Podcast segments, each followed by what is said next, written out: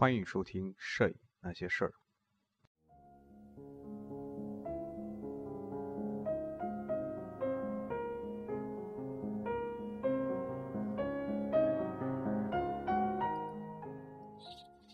各位影友，大家好，欢迎收听《摄影那些事儿》，我是主播松列布。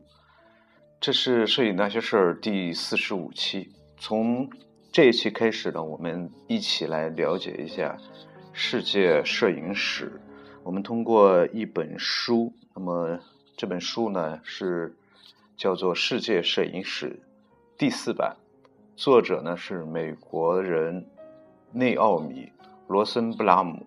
我们通过这本书呢来一起了解一下世界摄影史。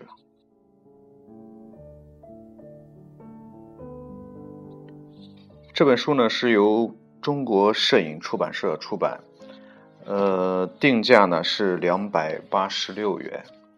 呃，废话不说，我们这一期主要是序言。那么在摄影史的这些节目当中呢，呃，可能会有一些节目会比较短，我们会根据它书籍的。这个一些这个段落啊，这些标题进行这个啊分段啊分期，然后每一期节目呢，争取是一个主题，可能节目的时间也会稍微短一点儿。呃，这样呢，因为本身说实在的，我自己认为可能对摄影史感兴趣的。朋友并不多啊。如果是你对摄影史感兴趣，你在你在听这个摄影史的这期节目的话，我想你你应该是一个真正的喜欢摄影，想在摄影方面有所发展的一个朋友啊。所以，啊，本身它涉及到历史，涉及到一些一些这个技术的东西，它可能会相对来说就没有。啊，其他这个内容的节目那么有意思啊，所以可能听去听上去就会有一些枯燥和乏味，所以我们把这个时间呢尽量的缩短一点。好了，下面我们开始，首先是呃，在这个封二有这样一段文字给大家读一下。这部被誉为摄影领域必读经典的鸿篇巨著，如今又进行了内容修订，扩充了。活跃在二十一世纪的当代摄影师的影像作品，世界摄影史包罗了摄影所涉及的全部领域，时间上穿越了从镜像到最新电脑技术的整个轴线，地域上横跨了欧洲、美洲、非洲以及远东地区。这本著作将摄影媒介置于其自身发展的历史语境中。深入研究了它的方方面面，包括摄影美学、纪实摄影、商业摄影和摄影技术等。书中选用了八百多幅摄影作品，有的鲜为人知，有的则是众所周知的名作，将它们并列而置，以期说明其独特的视觉力量。罗森布拉姆博士在摄影编年史上是权威且客观的，客观的。按照年代和主题，对摄影这门年轻的艺术的演变历程进行了完整的追溯。在探究理念传播过程中，摄影所扮演的多种角色的同时，罗森布拉姆博士对肖像摄影、纪实摄影、广告摄影、摄影报道以及相机作为个人艺术表达的媒介等主题给予了特别的关注。针对摄影领域做出杰出贡献的摄影师或者某类风格的代表人物，本书提供了相应的人物小传。作为对大量图文内容的补充，本书还编辑了七个图片集，更为深入地展现肖像、风光、社会和科学纪实、彩色摄影以及摄影报道方面的杰出范例。此外，本书还收录了三段技术简史，附以相关的白描插图，清晰地阐释了摄影发展史上涉及摄影器材、材料和工艺的重要发明。针对这次修订的版本，摄影年表、术语和参考书目均做了相应的更新，为读者提供了更加宝贵的信息。详尽的文字、大量的专题以及美观且方便阅读的编排设计，让本书内容充实、视觉明快，适用于包括普通大众、研究研修生、收藏爱好者、摄影师在内的所有热爱摄影的人。本书不仅提供了涉及整个摄影史的百科全书式的参考资料，还带来了新鲜的影像和评论。能够激发读者从崭新且开放的角度来审视和思考摄影作品。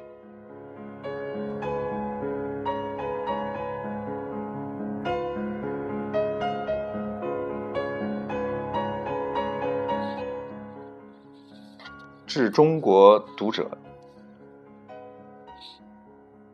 我和我的丈夫一九八零年来到中国。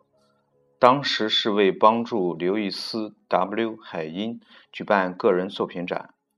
这位著名的美国摄影师曾对二十世纪前三十年代美国劳工的劳动条件给予了极大的关注。作为中国政府邀请的客人，我们参观了北京、上海、济南和广州，考察展览场地的同时，也谈论美国和欧洲的摄影。我们随身携带了许多幻灯片。以便对摄影感兴趣的人们介绍欧美摄影师的作品，其中大量影像是他们前所未见的。如今三十多年过去了，我又回到了中国，这一次是以书的形式向中国朋友介绍摄影。在亲身前往中国之前，我先见中国摄影师的作品，但在中国停留期间，我参观了几个摄影展。并结识了一群一些热衷于了解世界各地摄影发展状况的中国摄影师。此后的三十余年，我能感到摄影在中国引发了越来越浓厚的兴趣。许多照片出现在各种展览、摄影杂志以及我有幸收到的精美图书中。一九八零年，我开始了本书的撰写工作，计划囊括世界各地的摄影作品。包括欧美知名摄影师的作品，这也是我和我的出版商将此书命名为《世界摄影师》的原因。这本书已经被翻译成了法语、波兰语、日语和现在的中文。我始终抱有这样的期望，即无论我的读者身在何处，当读到这本书时，都会从中了解摄影服务于社会的方方面面。照片能够让人意识到恶劣的社会情形，促使大家去改变。照片能记录下恐怖或精彩的事件，并通过辅助文字说明告知世人当今的世界。照片能宣传产品，也能彰显个性。照片在赞美大自然美妙风光的同时，也描绘出现代生活对大自然造成的破坏。在照片作为一种媒介的发展历程中，我们还可以看到许多摄影师不断努力创造艺术性的照片，以唤起观众的审美情感。在我看来，最有力度的照片往往通过某种最佳方式融合了信息与情感，让观众能不厌其烦地去欣赏它，毫无视觉和情感上的疲劳。在这一点上，这样的照片儿。无论其主题如何，就其艺术性而言，均可与绘画艺术等观。我衷心希望中文版《世界摄影史》的读者能够全方位地了解摄影，并从短暂历史涌现的丰富影像中获得享受。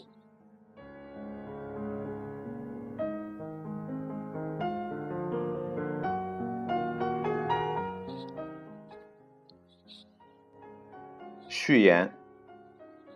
作为制造影像的方式，摄影从其诞生的一百七十多年前就空前的流行起来。从巴黎到北京，纽约到诺夫哥德哥罗德，伦敦到利马，照片已成为记录、教育、宣传并带来快乐的最廉价、最具有说服力的手段。照片不仅流行于工业国家的视觉交流。而且已经成为平民艺术的典范。越来越多的人拿起相机记录家庭事件，或者表达个人对真实及想象经历的回应。由于其普遍存在，照片在改变我们对自身的认识、社会制度的变迁以及人类与自然界的关系等方面都起到了至关重要的作用。相机改变我们的认知，已成为共识。相机也让人们确信，没有哪种对现实的单一解读能够成为不朽真理。出于各种意图，并基于大量的表现形式。照片可以让人迷惑或者明了，也能让人平静或充满活力。照片介于人和其其直接经历之间，往往会美化本质的外在表现。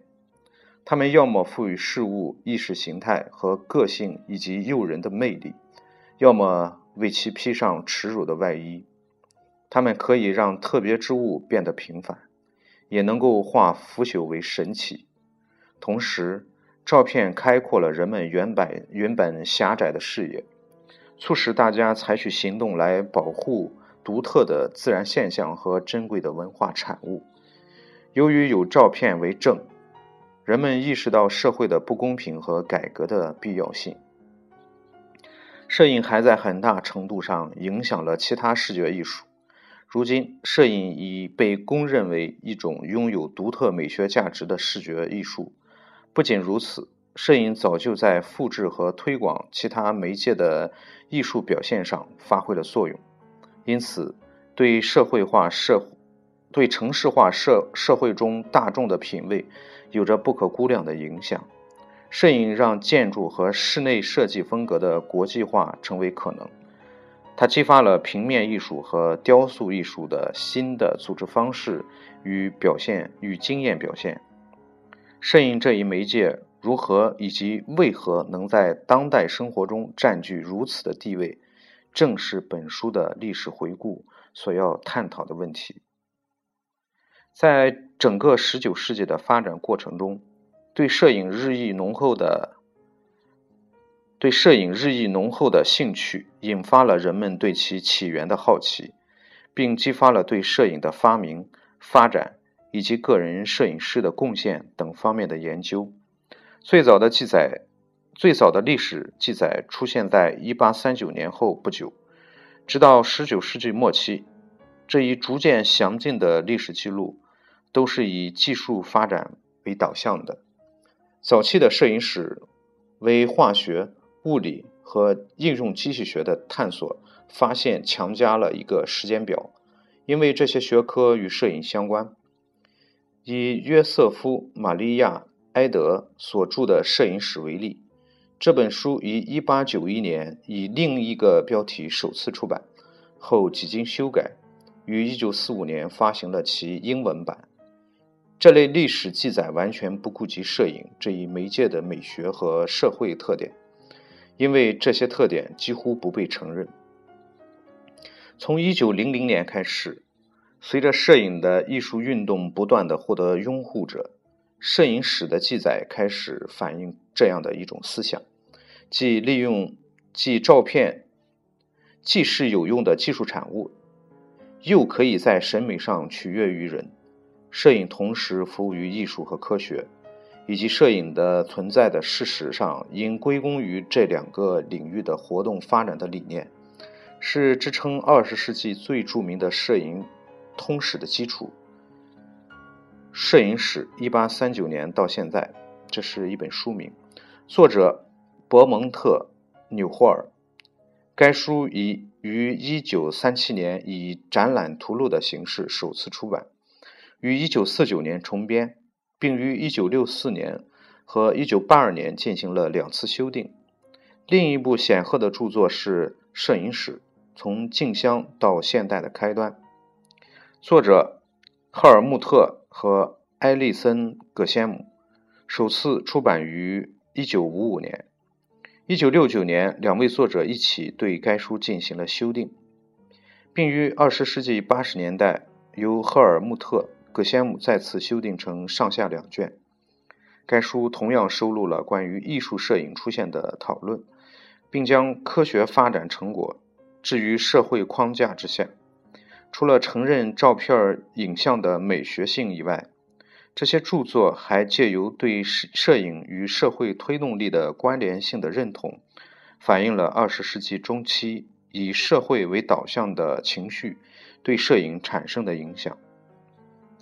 更值得注意的是，摄影作为一种社会文化现象的概念，出现在了罗伯特·塔夫托所著的《摄影与美国风情：社会史》（一八三九年至一八）。八九年，和吉塞尔·弗洛伊德所著的《摄影与社会》两本书中，后者从二十世纪三十年代起就已着手相关研究，但该书直到一九七四年才在法国出版，一九八零年才有英文翻译版。瓦尔特·本雅明撰写的《机械复制时代的艺术作品》。一文最初是一九三一年发表在一篇名为《摄影小史》的三段式文章。极富开创性的是，该文就早期大量产生的照片带来的社会和美学影响进行了讨论，从而引发了后来这方面的更多思考。最近一部将照片影像置于美学和社会语境中的社会语境下的论述。是米歇尔·弗里佐编写的《摄影简史》一书。该书1998年译成了英文。二十世纪六十年代，照片对绘画风格的显著影响，结合当时将照片作为一种艺术商品的主张，或许解释了以关注摄影对平面艺术影响为主的历史记载的出现。范·德伦·科克所著的《绘画与摄影》。从德勒克罗瓦到沃霍尔，和亚伦沙夫所著的《艺术与摄影》，就是分析摄影在传统视觉艺术发展中所起作用的早期作品。在过去的几十年中，出现了研究纪实摄影、新闻摄影和时尚摄影起源的专题史。关于历史人物和概要的专论，为我们提供了曾被。历史忽略的影像，从而丰富丰富了我们对摄影的认识。借由出现在各类期刊中的文章，我们对摄影在技术、美学和社会学等领域的发展状况的了解也得以不断的深入。其中值得一提的是《摄影史》这份学术期刊，由宾夕法尼亚州州立大学的海因茨·黑尼斯。教授于1977年创办，后移至法国。最早由麦克维弗担任主编。这份期刊拓展了摄影史的研究范围，所以所有这些对摄影的美学、科学和社会层面的研究，使得用具体事实和细致描绘来充实历史大纲成为可能。鉴于有了这样的资料宝库。我自己的著述《世界摄影史》旨在将近期令人兴奋的学术发现提炼并整合到摄影这一领域中。这段历史将不断被发掘充实。本书总结了整个世界的摄影发展，不仅仅是过去唯一被关注的欧洲和美国。本书介绍了迄今为止摄影的广泛应用，阐述了摄影与城市和工业发展与商业。与进步思想以及视觉艺术变化之间的关系，在讨论历史语境的同时，本书也分析了摄影作为一种个人表达的独特手段所发挥的作用。总之，本书意在展现一种更为全面的历史观，融合各种影响摄影发展进程的因素，不漏掉任何线索。为了完美的达到上述目的。书中的材料按照不同以往的结构予以安排。本书的章节以时间为序，围绕占占据摄影史重要一席的各类主题进行编排，包括肖像摄影、纪实摄影、广告和新闻摄影，以及作为个人艺术表达媒介的相机。这样的组织方式既能让我们看到出现在不同地区的理念和影影像的相似之处，又能看到随着时间的推移，个人摄影作品所产生的变化。这也意味着某些个人作品可能在多个章节予以论述。举例来讲，爱德华·斯泰肯在一九零零年前后开始其职业生涯的时，是一名画意摄影主义者。但在第一次世界大战时，他却负责美国的空中纪实摄影。二战期间亦是如此。之后，他成为知名度很高的杂志摄影师，而他最后是博物馆摄影部的负责人。他的贡献在画意摄影和关于广告新闻摄影的章节中都有论述。以这样的章节形式突出摄影师的作品题材和语境的同时，针对一些精选实例。还在相应的章节末尾编排了人物小传，强调那些代表了某种风格或起推动作用的摄影师的贡献。摄影不仅是科学和技术发展的产物，也是社会和艺术理念的结晶。考虑到在叙述性文字等文字中穿插大量技术细节，不但不能启发读者，反倒会使其。迷惑，因此本书针对三个不同时代的设备、材料和工艺变化进行了概括，并将其从历史叙述中抽离出来。至于相应时期的末尾，尽管不够详尽，但这些技术史料是对前面章节有关社会和美学发展讨论的有益补充。大量的插图与各种材料的集结编撰相得益彰。让读者不仅能够将，不仅能将历史框架下的事实与理念同熟悉的影像联系起来，也能与不太出名的作品相联系。除了穿插于文字之间的照片外，本书还包括了一些照片集，用用以强调某些公认的重要主题，包括肖像、风光、社会和科学纪实以及新闻摄影等主题的佳作。对摄影的研究不断被新的信息和见解改变着。随着技术的改革和大量新的学术出版物及展览的涌现，新的信息与见解也在近期得以迅速积累。正是由于这些发展，我们有必要在《世界摄影史》这本书中加入新信息、新阐释和新影像。全书的文字和注释都经过了调整。同时，对最后两章的内容也进行了修订和扩展，吸收了传统和实验摄影领域的新进发展。在技术史的末尾，还增加了有关数字是数字技术的内容，并对其进行了深入探讨。参考书目也得到了扩充，不仅包括与上述论题相关的书籍，还纳入了一些最近纳入了最近一些。批评史文章和专论的节选。由于遍及全球的传统摄影活动的繁荣，以及电子图像处理技术的风起云涌，将所有这些材料集合在一卷一卷本的历史书中是极富挑战的。何况摄影方面极具价值的新的学术成果也非常丰富。我仅希望第四次修订版。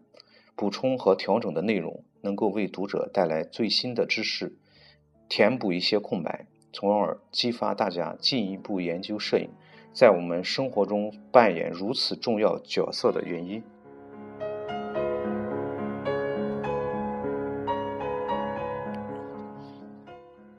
下面是致谢的内容啊，他罗列了大批的名单，这个我想就不读了啊，这个对我们来说可能。并不是那么重要啊。那么，在关于插图这一小节当中，它是有这样一段文字啊。关于插图，对于绘画作品，很少有人会把复制品误认为原作；但对于用作插图的照片，原作与复制品的区别往往是模糊的。读者会将摄影原作和用印刷油墨复制的图像等同视之。我们有必要认识到，摄影作品。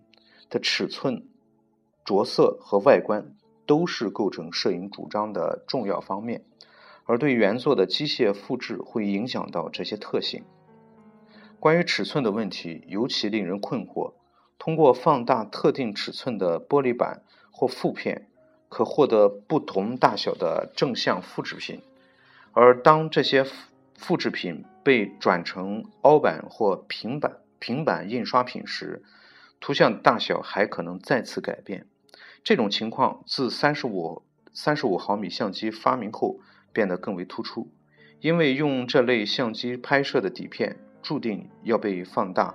而不是按照原始尺寸冲印，因此，对于现代读者来说，即使是三十五毫米相机发明前拍摄的照片，其原始底片的尺寸大小都显得不那么重要。无论是对摄影师还是使用者，照片的剪裁也很容易，最终的效果也许仅仅体现了原始底片的一部分。另外，本书的插图取自成百上千的档案馆。图书馆、博物馆和私人收藏，很多已无法提供原始尺寸的信息。基于上述原因，考虑到行文的一致性，在注释中都略去了底片和正片影像的尺寸大小。照片复制过程中，一个更重要的问题是影像的着色。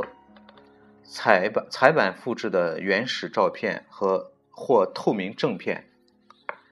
其彩色染料已经相当准确地转化为颜料油墨。除此之外，本书的所有影像都采用了双色套印。显然，金属达盖尔版达盖尔版的金银色调不能够被复制，只能由读者自己去想象。本书中许多纸板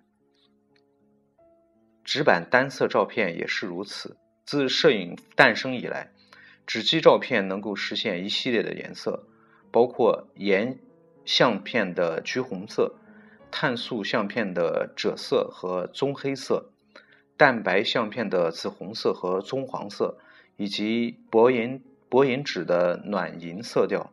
很多情况下需要手工为金属板或印象纸加着色颜料，以增强影像效果。十九世纪末至二十世纪初流行的操作工艺让照片着色成为可能。当然，这一情况大体上也也得靠我们去想象。但为了让读者窥见摄影着色的多样性和丰富性，本书在专门的章节设置了一个名为《彩色摄影作品的起源》的影像集，其中再现了我们能。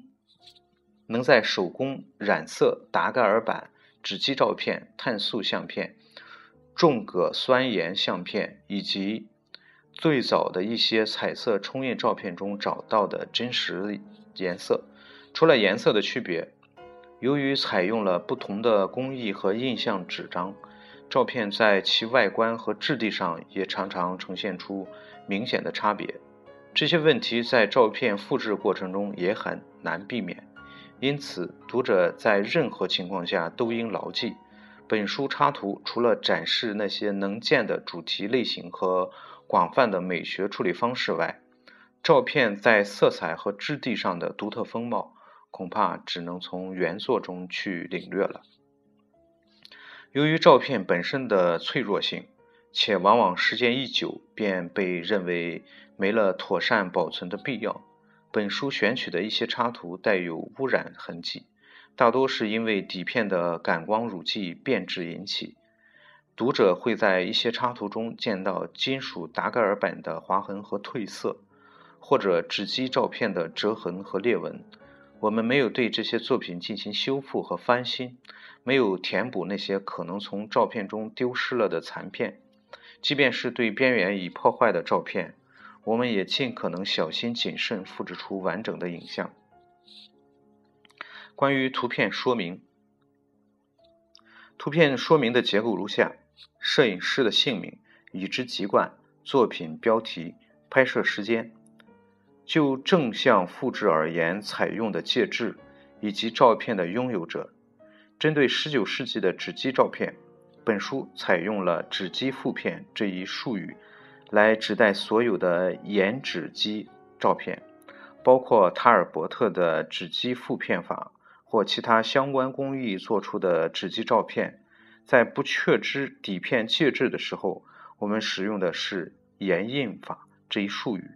原始底片的尺寸并没有标注，但给了名片格式照片和立体照片的尺寸。图片说明末尾如果有两个字，则第一个指的是作品的拥有者，第二个是复制品的来源。